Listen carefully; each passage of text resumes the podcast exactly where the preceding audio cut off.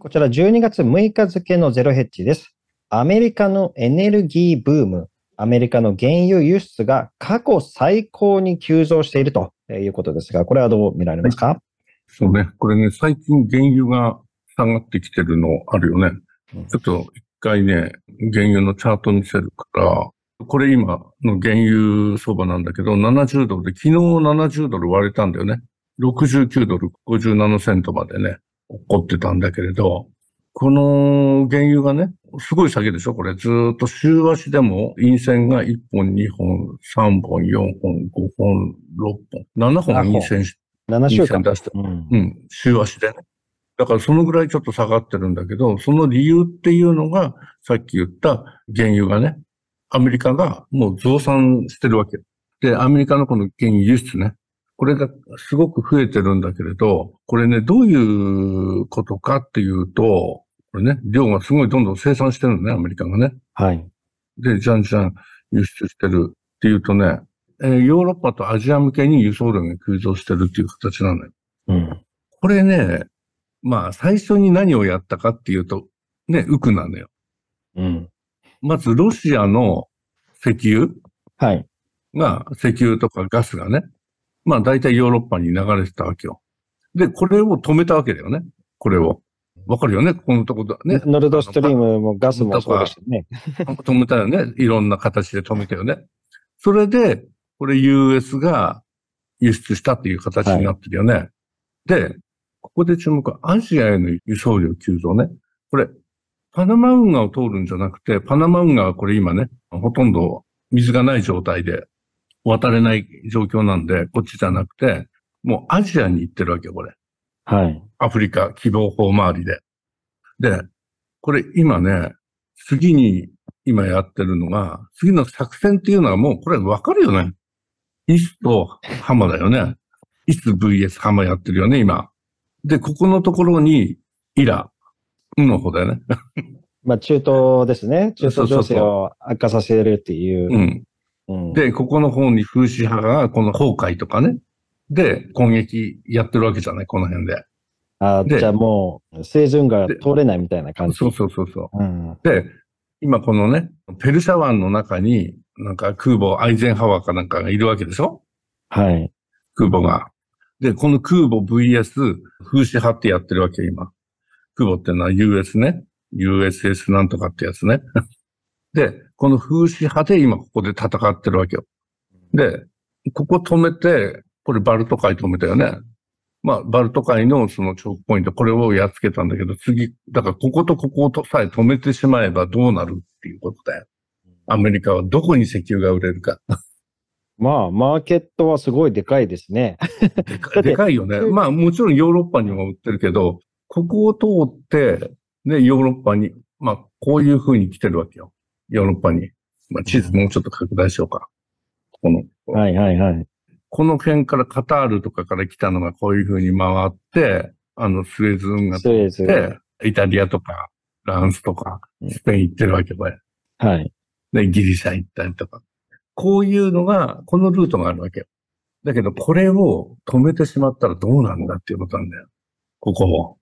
止めたら、こ、ここね。ね相当輸送コストが高くなるってことですよね。いや、だから、今この、あの、面白いことが起こってんだよ。で、これ、原油が上がってしまったんで、えっ、と、ロシアと、まあだから OPEC プラスで、まあサウジとかね、このプラスってのはロシアとかが入ってんだけど、OPEC プラスで原油減産をやったわけよ。うん。減産をしたことで価格が上がったわけよ、これ。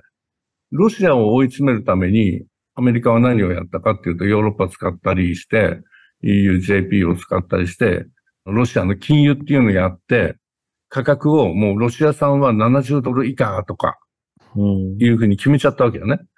そしたらロシアは OPEC と組んで減産を始めたんで、100ドル、110ドルとかに行っちゃったわけよ。うん。で、それに対抗して何をするかっていうと、OPEC の力をまずそがなきゃいけないわけよ。うん。OPEC プラスロシア。まあこれ OPEC プラスロシアってブリックス側だよね。ブリックスの力を削ぐ。どうやって削ぐかって言ったら石油の価格を安くするわけよ。うん。そうするとこっちの方で増産をすれば安くできるわけよ。はい。もう、はっきり言って、これね、あの、エクソンモービルがいっぱい買ったわけよ。シェール油田を。うん。ね、シェール油田をたくさん持ってるのはエクソンモービルなんだよね、実はね。このシェール油田を持ってるから、いくらでも増産ができ、余力があるわけよ。うん。ここで、エクソンモービルって、もうもちろん金も持ってるよね。銭も持ってるし、たくさん持ってるし、これ増産することによって、価格を引き下げたことができたわけよ。うん。で、引き下げるとこっちの方の力が弱くなるよね。まず一つね、第一戦略。それと輸出できなくするっていうことがもう一つの戦略。うーん。輸出できない。キャッシュが入らなくなっちゃうってことですよね。あそこそうだだからこれ、止まっちゃえばこ。れになるように、どうしたらいいかっていうと、ホルムズ海峡なのね。はい。ホルムズ海峡で危機が起きればいいわけ。起きればいいか、起こせばいいかみたいな感じですね。だから危機を起こせばなんだけど、そのためにアイゼンハワーが行ってるわけじゃない、ここに。空母が。ね。なんでこんなところに空母がいるのって。イスラエルとイスハマ戦争で関係ねえじゃん。これ1000キロ以上離れてんだよ。全然違いますよね。で、これ対イランなの。そんなのイランっつってね。この対イランに対してやってる。で、イランがこれに乗ってこないのよ。うーん。もう、だから作戦読まれちゃったのよ。乗ってこない。だから、イスハマの時に、イラン乗ってこいっていうふうに仕掛けてるんだけど、イランずーっと我慢してんのよ。うーん。で、イランと、あのーね、イスのほら、こっち側にはヒズボラとかあるでしょ？ヒズボラの基地にイスラエルがじゃんじゃん攻撃してるわけよ。基地っていうか。これイランの支援でしょ？はい。攻撃してヒズボラがやられてるにもかかわらず、イランは何もしないんだよ。何もし、何もしない。たななのよ、本当にこっちは。US の方は、US っていうよりも DS の方なんだけどね。で、そうこうしてるうちに、だからイスラエルが、もうちょっとやりすぎやってるじゃない、今。そうですね。で、結構イスラエルのうん、その反発というかね、アメリカ側の方からもちょっと注文つけてくるような感じになってますよね。そう。で、これガザ南部とかもやっても完全にパレスチナ人をガザから追い出すっていう予定でしょ、これ。どう考えてもね。もうこんなの分かりきっちゃってるわけだよね。イスラエルの戦略に。だから、もう、見えすいたところで今、イランが乗ってこない。乗ってこないから困ってるわけよ。なんでかっていうと、この作戦は、増産して、まず、シェアを取る。これ、エクソンモービルもたくさん増産して、ホルムズ海峡が封鎖された。そうすると、原油価格が上がって、増産して原油価格が上がって、こういうのわかるよね。量かける価格だから。うん。これが儲けになるわけよ。はっ り言って。この儲けをするために仕掛けた戦争が儲けられないってことだよね。うん。だからこれ増産をして、ホルムズ海峡が乗ってこなくなると、ね、だからイランが乗って、イラン、まあもちろんここのところでね、州とかね、あの、ロが、いや、こういう作戦なんだから、もう分かりきってるから、乗るな、絶対に乗るなって言って我慢我慢我慢我慢って。うんねなるほど。で口では言うわけよ。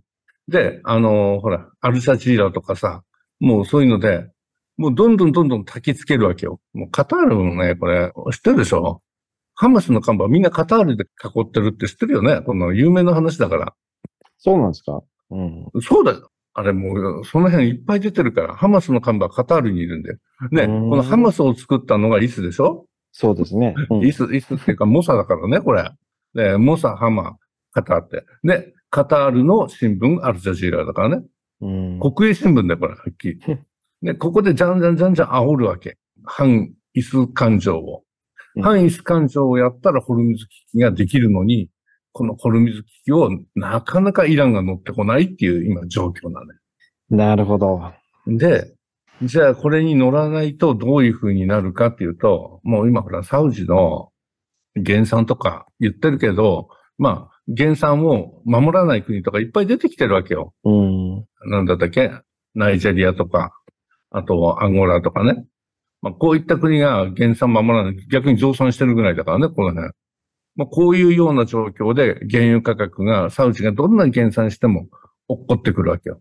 で、はっきり言ってこうなってくると苦しくなるのはサウジも苦しい、ね、ロシアも苦しいっていう形なのよ。でもこれ苦しくても、はっきり言ってホルムズやったら、今度は量がないわけよ。売れないわけよ。そうですね。うん、ね。だから量がなくなるから結局儲からない。それだったら安くても売れた方がいいという形なんだよ。うん、で、こうなってくると困っちゃうんだよ、こっち。増産をしてて、ね、はっきり言ってシェールガス、これコスト高いんだよ。60ドルするんだよね。最低でも。コストが。っていうことはほとんど儲けなしなんだよ。で、輸送コストとか考えたらもう70ドルって言ったら、すごい厳しいわけよ、これ。なるほど。思惑がちょっとね。なるほど。だからこれ政治力学とか考えるとなんでこんなに増産してるんだと。まあもちろんアメリカがこうやってなんで輸出ドライブをしてるのかって言ったら、ね、うん、そりゃそうでしょって。まあエクソンモービルって知ってるよね。誰の会社かってね。ロックだよね。うん。ロックフェラー。だからロックフェラーっていうのは誰の会社かって言ったら知ってるよね、これ。ロックフェラーのボスは？ラッセル。ラッセルか。ね。だからラッセルの、このほら別動隊が軍だからね、米軍だから。ね、CIA もそうだよね。ね、この軍が今仕掛けてるわけでしょ、全部。はい。という、もうこの図式だよ。なるほど。じゃあ、今のこの、まあ、アメリカの石油のね、うん、輸出が増えたというその背景というのは、うん、とにかくブリックスからなるですね、オペック、ロシアですね、うん、そちらの石油ビジネスを弱めるためにアメリカが増産してですね、石油価格を下げていると。で、さらにもっと言うなら、中東での戦争が起きたりすればですね、ホルムズ海峡、えそしてスイズ運河、そこが止まるっていうようなことになれば、もうその OPEC 諸国が輸出できなくなると。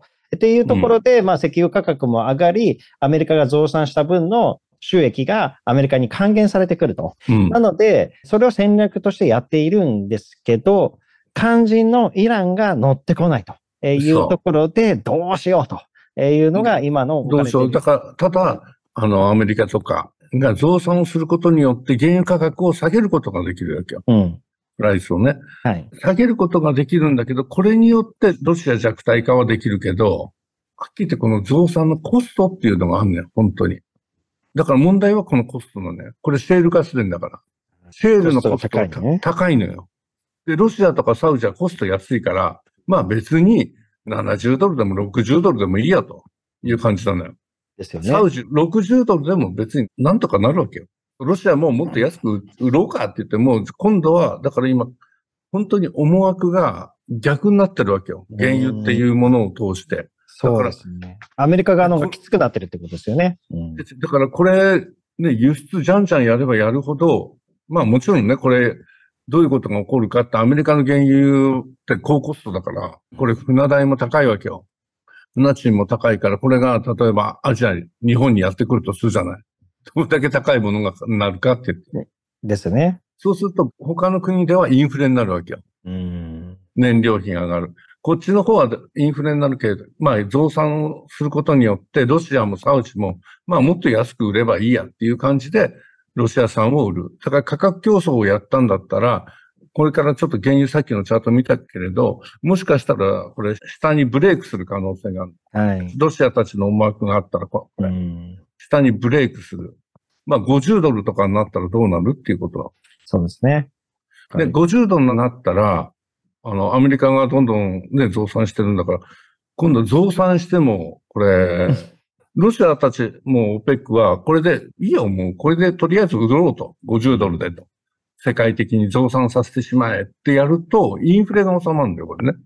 インフレが収まってくる。っていうと、こっちの思惑通りにはいかないわけよ。US、うん、DS のね。だから、そっか。じゃあ、本当、中東情勢が、まあ、今後、うん、まあ、どっちになっていくのかでね、石油、原油価格も決まるし、ね、今後の情勢ですよね。そこが決まってくるということですね。そう。はい。